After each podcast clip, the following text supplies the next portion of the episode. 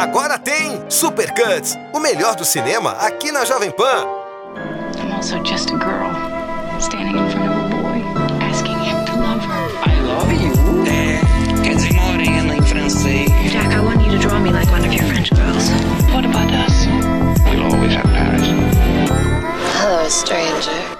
Olá, boa tarde a todos os ouvintes da Jovem Pan. Meu nome é Thiago Maia. E eu sou Larissa Paiva. E hoje mais uma edição do Supercuts aqui na Jovem Pan. Hoje a gente vai falar de um filme que, né, Larissa, deve estar no, aí nas, na temporada de premiações, deve concorrer ali pro Oscar. É uma nova, uma estreia da, da diretora Regina. A gente resolveu trazer ele aqui pra rádio pra gente passar limpo o filme, dar uma, dar uma é, contextualizada a todos vocês, né, e indicar mesmo, porque tá lá. Nós sabemos que muitos de vocês assinam Prime Video, assinam essa plataforma nova no Brasil e é isso aí. É, quando a gente fala de, de um filme como esse, né? O filme que ele aparece pela primeira vez em Toronto e ao longo do ano de 2020 ali, né? Logo que foi apareceu em Toronto, ele foi aparecendo em outros festivais, tanto que a gente está falando até que é uma época de premiações para as mulheres, né? Muitas mulheres diretoras estão brilhando aí nessas premiações. E Uma Noite Miami chega com destaque para o Oscar, inclusive, que eu sei que é algo que vocês vivem pedindo pra gente listas e tudo mais. E daqui a pouco chega o Oscar aí, a gente libera um checklist para vocês e com certeza vocês vão ver o Anais em Miami lá em alguma categoria. Ele vai estar tá por lá. Então, eu acho que era um filme importante de trazer tanto para cá como para os Supercuts, para cá mais ainda, porque como é um filme que gera tanto debate de premiação, né? É um filme que todo mundo vai ter contato com ele de alguma forma. Então, a gente está falando aqui é, destacamento Blood, do Mank, o próprio Sound of Metal, né?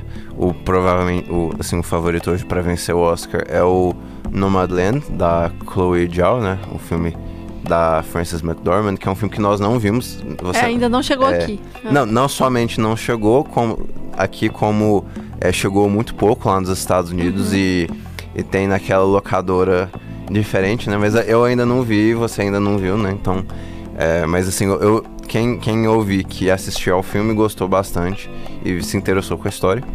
É, eu acho que todo mundo sabe que hoje é o favorito para ganhar o Oscar. Mas esse eu, eu, eu, esperaria que esse filme seja indicado a alguma das categorias. É, e assim, é, mulheres dirigindo, né? Tem. Esse ano eu, eu, achar, eu acharia muito difícil que não tivesse uma mulher indicada a melhor direção, que a gente sabe que é muito. Assim, uma vez a cada 10 anos a estatística funciona mais ou menos, uma vez a cada 10 anos alguém, alguma mulher recebe uma indicação. É, em ocasiões muito raras ela é premiada com, essa, com esse prêmio, né? E aqui, assim, os nomes a gente já falou, né? Não sei se a Regina King faz um trabalho digno de ser indicada, mas o fato é que mulheres atrás das câmeras são as principais protagonistas desse ano no cinema, na pandemia, né? Sim, sim, eu acho que é, foi uma coincidência, assim, também. Acho que esse filme, esse ano, é, por incrível que pareça, foi um, um, ano com muitas boas surpresas pra gente, né? O ano de 2020. Mas essa temporada de Oscar eu tô um pouco chateada, assim, com as indicações. É, eu acho que tem muita coisa boa que ainda vai chegar pra gente aqui. Eu tô tentando não ser muito ansiosa, tô tentando esperar que as coisas cheguem oficialmente aqui no Brasil. É, ano passado eu não fiz isso, eu assisti tudo muito rápido, mas esse ano eu tô tentando ir com paciência, até para aproveitar as outras coisas que já chegaram, né? Aí é, também, assim, a premiação esse ano vai ser uma premiação mais tardia, né? Assim, é, normalmente, ali fim de fevereiro, a gente já tem que estar tá com os filmes na, na ponta da língua, né? Assim, todos assistidos, bonitinho e tal. E esse ano vai ser um pouquinho mais tarde, então acho que nós vamos ter mais tempo para brincar com as animações, com os filmes de festival, com o próprio Oscar, né? Mas assim, eu, eu tenho a impressão de que a maioria a gente já vai ter, a gente já viu e ou vai ter visto nas próximas semanas, né? Como, por exemplo, a gente não tinha assistido Uma Noite em Miami, né? E eu acho que essa é uma boa deixa pra gente começar a entrar no filme, né? Sim, sim. É, vamos ler a sinopse? Então vamos lá. É, é como eu comentei, é um filme que está lá na Prime Video para todos vocês assistirem, né? E One Night in Miami é um recorte da vida do lutador de boxe na categoria de peso pesado, Cassius Clay, também conhecido como Muhammad Ali. E o filme acompanha, é, acompanha a trajetória dele ao vencer esse cinturão de pesos pesados, né? No, numa luta no Miami Beach Convention Center. E ele, após ele sair vencedor dessa luta, ele passa uma grande noite com outros, outras personalidades da, do entretenimento negro, né? É, como Sam Cooke e o Jim Brown, é, o jogador de futebol americano e um cantor famoso, e também nosso nosso líder militante político é Malcolm X também.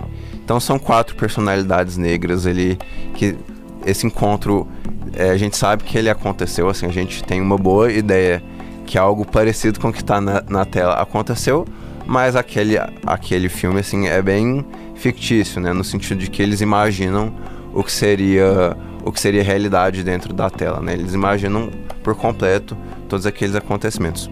E o que eu tenho para dizer disso, né, é que isso é uma é, é, algo legal do cinema, né? É algo do cinema que a gente possa imaginar, né, essas coisas que é, não, não foram verdades, né? Como por exemplo a, a personagem da Margot Robbie não era uma vez em Hollywood, né? O que o Tarantino faz com a personagem dela. Então o cinema dá esses gostinhos pra gente de você pegar fatos reais, né? E você imaginar é, pequenas modificações, pequenas circunstâncias ali, né? É importante destacar é, que não é um filme documental, assim, para os nossos ouvintes, porque às vezes a pessoa vai procurando informações verídicas e fica bem decepcionado com isso. Mas não, o filme, inclusive, é bem teatral, assim. É, então, ele é adaptado de uma peça, é, né? Então ele, ele tem esse propósito, é uma investigação ali sem tanto comprometimento com os fatos reais. Ela só é, pega da realidade de fato os personagens principais e ela imagina como essa, essa, como foi essa noite deles e o que cada um trocou ali até é, o, o que, que cada um representa, eu acho que ela coloca muito da visão dela ali no filme, tanto de direção como de roteiro também, como ela estereotipa cada imagem ali, para ficar sincera também com o que existe na realidade, mas ao mesmo tempo divertido para quem tá assistindo, né? E, e não tá procurando por um documentário. Você gostou do filme, Larissa? Eu gostei, assim, acho que dessa temporada não é meu favorito, não, não é o filme que me pega é, de primeira, assim, como um exemplo que a gente ainda não trouxe ainda pro Supercuts, mas vai trazer, que é o First Call. É um filme que a gente gostou muito e achou muito bonito o tempo todo. Esse filme, ele me ganhou e me perdeu em vários momentos. O início dele eu acho muito bom. É, eu acho que os, a primeira meia hora de filme é excelente, assim, para você ter um contexto do que era e é, o que era a época, quem são aquelas pessoas, porque elas estão ali naquele momento. E eu acho que o, o grande trunfo desse filme é justamente unir esses quatro ícones naquele espaço fechado, né? Acho que a gente já falou sobre isso na nossa tarantinologia quando a gente fala de é, Cães de Aluguel e depois fala de Os Oito Odiados. E, e, fala sobre esse ambiente fechado, enclausurado, que faz com que as pessoas é, sejam de fato o centro do filme, né? E aqui a gente vê isso de novo. Eu acho que existem escalas de quanto isso é bem feito. Eu acho que o melhor para mim é o do, do Tarantino, Os Oito Odiados. Eu gosto demais desse filme, é o meu favorito. E eu acho que é, nesse outro filme, a, a, proposta é um pouco diferente, o olhar da Regina King é, é, bem diferente. Só que existe essa intenção de colocar quatro personagens pra dialogar e, e ser isso o centro da, do filme. E você, o que, que, você achou? Pra mim, assim, o filme, ele mora meio que num lugar que eu, que eu posso dizer que é um pouquinho ingrato, né? Porque ele acaba sendo um filme que assim, que fala sobre ideologia e assim, é um filme sobre ideologia, né? Sobre tipo formas diferentes de você atacar um, um problema, né? Que é nada assim, para quem é, para quem sabe o que o conceito sociológico de ideologia é nada, nada, nada menos que isso, né?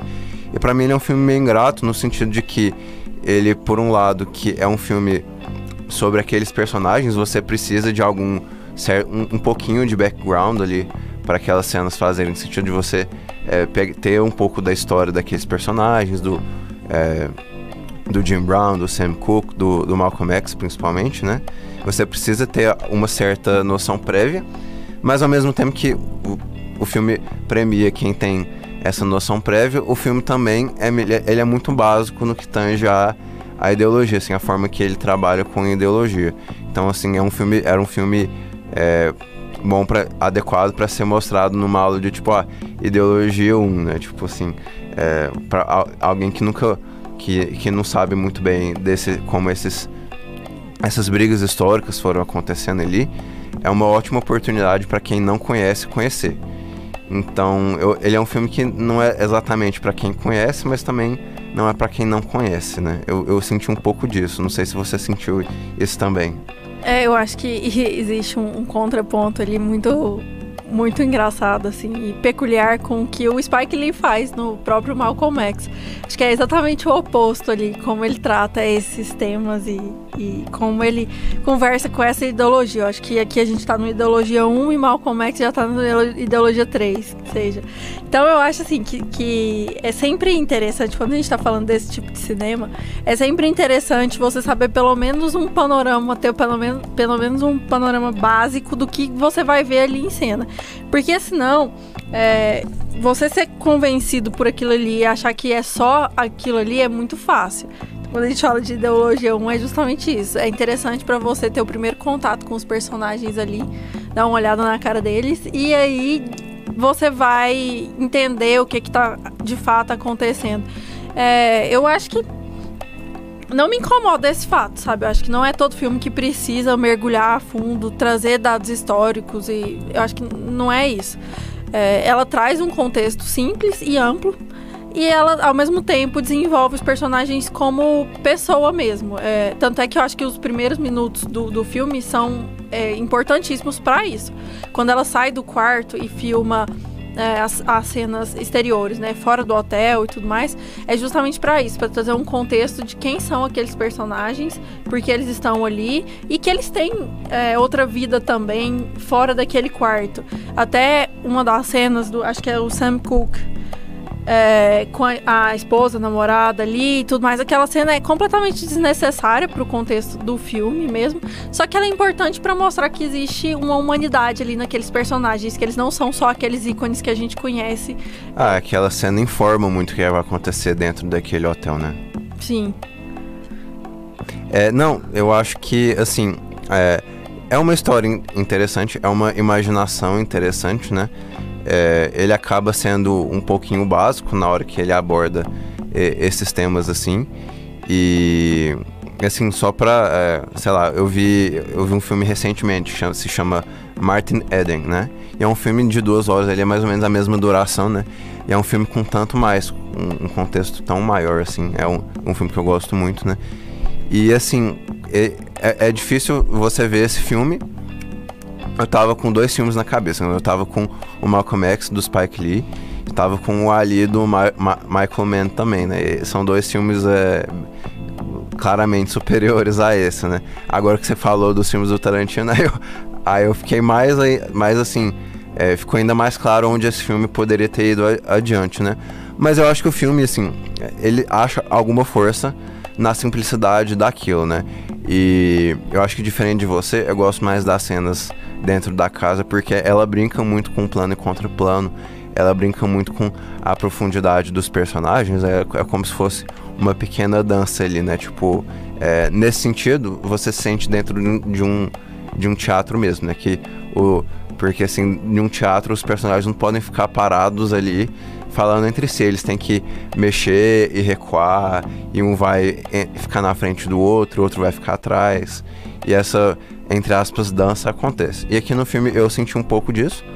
É, eu, eu senti, assim, em alguns quesitos, assim, a car car caricaturização do Malcolm X meio, é, meio pobre mesmo, né? De, de, de, ser alguém que, assim, hoje em dia, com, com, com mais leitura e mais contexto de Malcolm X, nós sabemos que ele, assim, era alguém que foi constantemente, assim, é, manipulado e, e pela mídia, assim, ele falava certas coisas assim, e a mídia sensacionalizava as partes mais, é, mais assim, é, inflamatórias do discurso dele e não, não tinha toda a nuance que ele tinha. Ele assim, é, isso está muito bem explicado no filme do, do Spike Lee, né? Como a, como assim a trajetória dele foi mudando ao longo dos anos. E aqui, assim, acho que a, a, a Regina King e, e, e, o roteirista dela, que é o Camp Powers, também escreveu Soul da Pixar. Eles assim, eles caem, não sei se eles caem em algumas dessas armadilhas assim. Eu sei que é, no frigir dos, dos, ovos assim, eles acabam é, eles acabam assim tendo um certo teto de como o, o, o Malcolm X coloca aqueles pontos de vista na mesma e os outros personagens eles brilham eles brilham mais né? Porque é, são personagens que principalmente o Muhammad Ali né? Sim concordo. Eles brilham mais no sentido de que eles não precisam ficar se explicando ali e tal. E eu acho que ela é, ela usa um pouquinho dessa isca do Malcolm X como antagonista. E eu achei isso meio é, infe infeliz mas assim eu gostei da atuação, gostei da, desse confronto de ideias ali que foi feito e tudo mais. É, o, o, que eu achei sobre isso, assim, sobre essa interação deles é, fechados ali, é justamente sobre isso. Um, alguns personagens, como o do Muhammad Ali, ele surpreende muito mais, sabe? A presença dele é muito maior em cena do que a dos outros personagens. E eu acho que o contraponto completo é do Malcolm X, que era a figura que na minha cabeça eu era quem eu conhecia mais e é a figura que fica mais desaparecida. E o contexto, por todo o contexto histórico, na teoria, ele seria a figura mais imponente. É, tanto de ideais como de presença mesmo no espaço, né? Uhum. E, e, eu não vejo essa presença é, sendo explorada, sabe? Eu não vejo a personalidade do Mar Malcolm X sendo explorada para fora da tela e para fora do, do que os os próprios colegas ali, né, dos três têm a impressão sobre ele. Até tem uma cena muito boa. Não é spoiler, ela não é tão importante assim pra, pra história. É dos seguranças lá na, na porta do quarto. E é uma cena muito bem filmada. Eu adorei aquela cena. Só que eu acho que é por essa teatralidade todinha ali de, nossa, vamos fazer um filme bonito e vamos fazer esse jogo de imagens e personagens e planos. Eu acho que ela se perde nisso para contar a história. Tanto que em vários momentos eu me eu fiquei impressionada, me chamou a atenção como ela filmava muito mais do que a história que ela estava contando. Quando ela é, resolve contar por outro plano. A gente já falou sobre até a, a câmera do Malcolm X, né? Ele, que ele fotografa muitas coisas. Então, é, contar a história por trás daquela câmera é um ponto muito interessante. Eu acho que foi pouco explorado. Mas, ao mesmo tempo, não desenvolve esses personagens. Ela fica muito presa ao teatro. É, até o, o, o, roteirista, né? Ele é dramaturgo. Então, eu acho que esse tem um peso maior aí. Não. Sim, sim. É, é, isso, como eu disse antes, assim, isso era uma peça, né? Eu até acho que tem duas formas de você é, encarar o filme, né? Tem dois olhares, né? Um, um, um seria um olhar um pouco mais, assim, é, descontextualizado e outro seria, assim, para quem entende essa, esse fragmento da, da, da história negra, né? Então, essa cena dos seguranças, né? Tem uma cena que o, o, o segura, um, um dos seguranças, ele, ele fala sobre como ele entrou para a religião islâmica, né? Pra dar uma surra num, num cara de rua, né? Aí, o, aí o, o, Jim Brown, o jogador, tipo, ah, mas você não precisa de religião para isso, né? Não, mas é, mas assim, não tem muita diferença. É, você poderia ter entrado pra uma gangue, né? Aí fala, ah, mas não tem diferença, né? Tipo, é, gangue e religião. É, é, mais nesse contexto de. Aí eu acho que tem essas nuances importantes, assim, de como é a realidade afro-americana, no sentido de que. É, assim, a, qual era o papel dessa igreja na vida desses jovens militantes e negros e, e qual era o papel, assim, qual era a realidade daquilo ali. Tem pequenas dicas de um monte de coisa, assim, mas não é nada super é, jogado assim pra gente. A gente tem que ficar vendo o que, que, que, que a igreja significa, assim, porque que, é, porque que, assim, que essa população negra, ela vive entre um mundo e outro, ela vive muito entre as organizações é, clericais, ela também vive entre o mundo do crime, né? É, são um pouco de é, duas faces de moedas parecidas, né? De você ser uma, de ser uma população que precisa dessa, dessa organização, é, dessa, dessa organização, desse grupo de apoio, né? E como e de onde que vem esse tipo de apoio, né? E como elas se comportam. Esse contexto sociológico e urbano também, porque não, não existe aqui, né? Assim, acho que Infiltrado na Clã, acho que foi o melhor exemplo desses últimos filmes aí que eu tenho assistido, que traz esse contexto urbano, de fato, de movimento negro e como isso funcionou e como isso se desenvolveu, né? É, falando do movimento urbano mesmo, da cidade, a influência da cidade aqui. Porque aqui acho que tem um, um contraponto, né? De, falando de Miami e Los Angeles ali, essa ponte aérea. E daria para explorar muito bem essa situação de, em cada ponto do país, né? Estados Unidos. Então, eu acho que isso não é explorado, mas eu acho que seria demais também para ela explorar esse assunto. É, não por ela não ser uma boa diretora, a gente não me interpreta mal, mas assim, é demais para esse tipo de filme que isso seja explorado, esse contexto sociológico mesmo, eu acho que é, demanda muito mais atenção, muito mais carinho do que uma noite de conversa. É, sim, sim.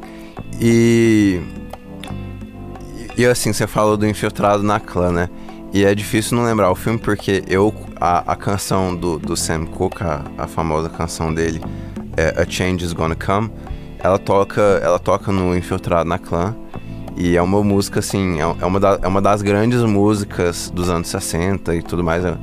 E, e ela é uma letra muito bonita, né?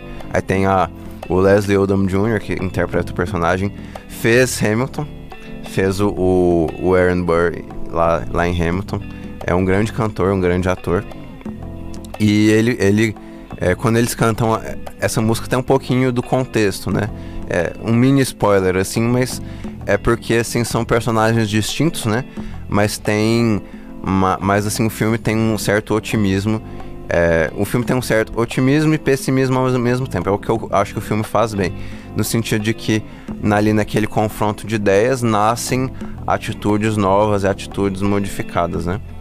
E também porque, é beleza, assim, você sabe que pouco tempo depois, dois daqueles personagens vão morrer, né? É, por mais que Jim Brown tá vivo até hoje, é, Muhammad Ali morreu há poucos anos atrás, ele viveu uma vida... É, uma vida longa, assim, é, dois daqueles personagens morreriam em breve, né? Então é um pouco de. Então tem essa, essas do, do, esses dois lados da moeda no sentido de que tem essa essa essa nuvem assim sombria, esse presságio, esse presságio assim de coisas ruins por vir e como elas é, lidam assim, elas conversam com aquele contexto na época, na, época, na época e tal.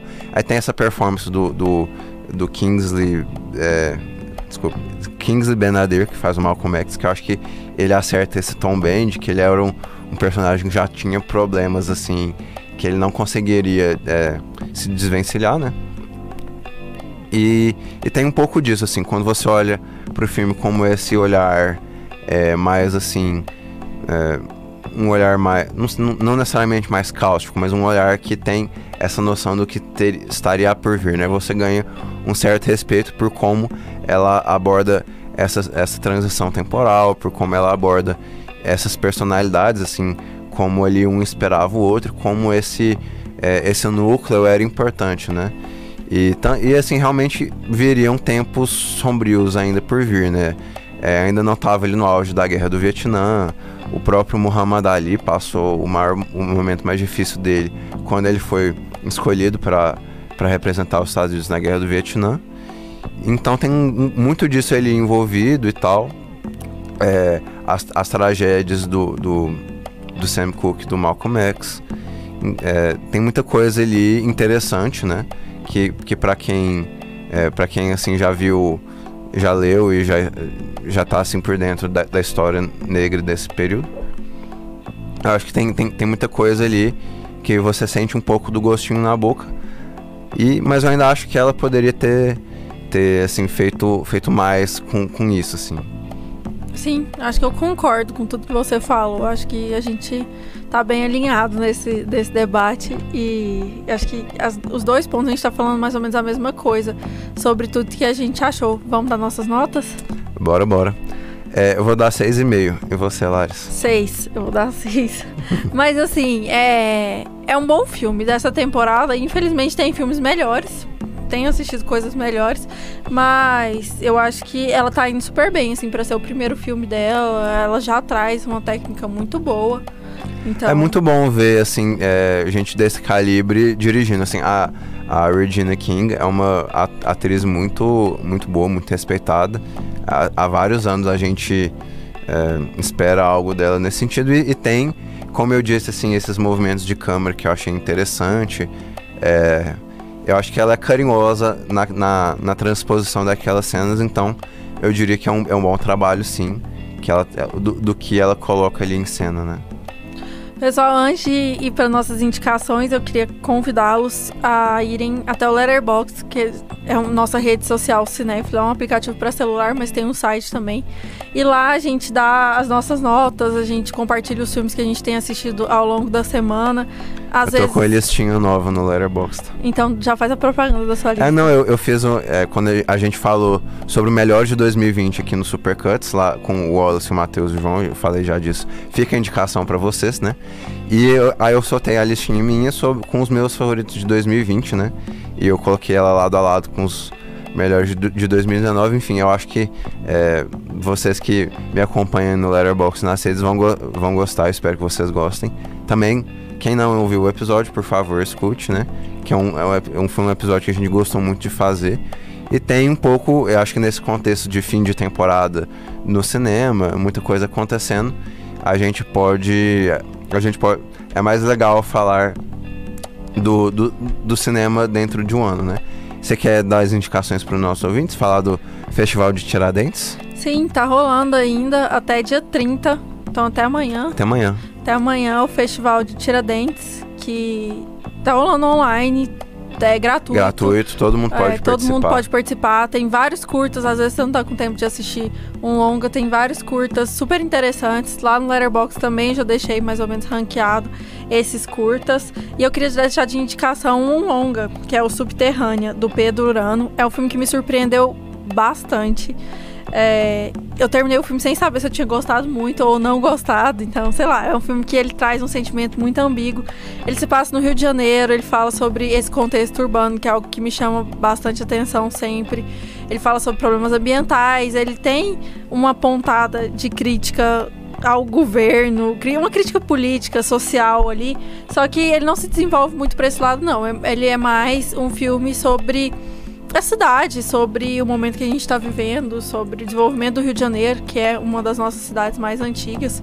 Então, eu acho que é um, um- filme muito interessante e o Pedro tá convidado a vir ao Supercuts aí, que eu tô de olho nele e aos trabalhos que ele for fazer posteriormente aí, tô bem de olho. Olha só. E a sua indicação, Thiago? Ah, eu, eu trouxe duas, é, duas coisas da Netflix. Eu vou retomar. Eu tô meio corrido, mas assim, eu planejo nos próximos dias retomar a ver Better Call Saul, que é das minhas séries favoritas. Vai ter, se eu não me engano, uma última temporada. é, posso estar errado, mas assim, é, sei lá, se a Netflix sacanear com a gente. Mas vai ter uma nova temporada aí ainda esse ano, que vai, acho que deve ser a última temporada. Eu gosto muito de Better Call Saul como uma. é, como uma série desse universo Breaking Bad, eu gosto muito. E tem um filme que eu, eu acho assim, surpreendentemente, a gente nunca indicou num dos nossos episódios, que é o Orgulho e Preconceito, né? Dirigido pelo Joe Wright, que também, é, assim, é- adaptou outros trabalhos literários, né? É o livro da é o livro famoso da, da Jane Austen. Tá lá na Netflix, é um filme de época, é um filme para ser legal de se ver com a família, desses filmes de serem assim, é, filmes de época e tal. Eu- pelo menos lá em casa o pessoal gosta muito. Então eu de- deixo indicação porque é um dos bons trabalhos aí da Netflix. Já que você falou de Better Call Saul, eu quero deixar de indicação o nosso episódio sobre El É Camino. o caminho, é verdade. do filme da Netflix também. É outro ramo ali do universo de Breaking Bad. Então, quem gosta, normalmente consome todas as, as coisas da franquia ali, né? Então, vão lá, procurem por El Camino, é um, dos nossos primeiros episódios. E a gente fala um pouquinho também sobre Breaking Bad e como o que a gente espera para esse universo, como a gente acha que ele vai caminhar. Então, E é isso. é isso, pessoal. A gente tá nas, nas- em todas as redes sociais como Supercuts Pod. A Jovem Pan é Jovem Pan Goiânia. A gente espera vocês com comentários, dicas, sugestões sobre o que vocês querem ver aqui, a gente falando sobre, tanto aqui como no Supercuts, né? Nas redes sociais eu sou Lares BVP e Thiago Thiago R. Maia. E é isso, até a próxima. Pessoal, até a próxima. Sigam a gente, a gente lá, mandem perguntas, dicas, tudo mais e tal. Semana que vem estamos de volta e tchau, tchau. Você viu e ouviu Super Cuts. Again, I dare you, I dare you, I double dare you, motherfucker. Say what one more goddamn time. I'm sorry, Dave. I'm afraid I can't do that. He taught me keep your friends close, but your enemies closer.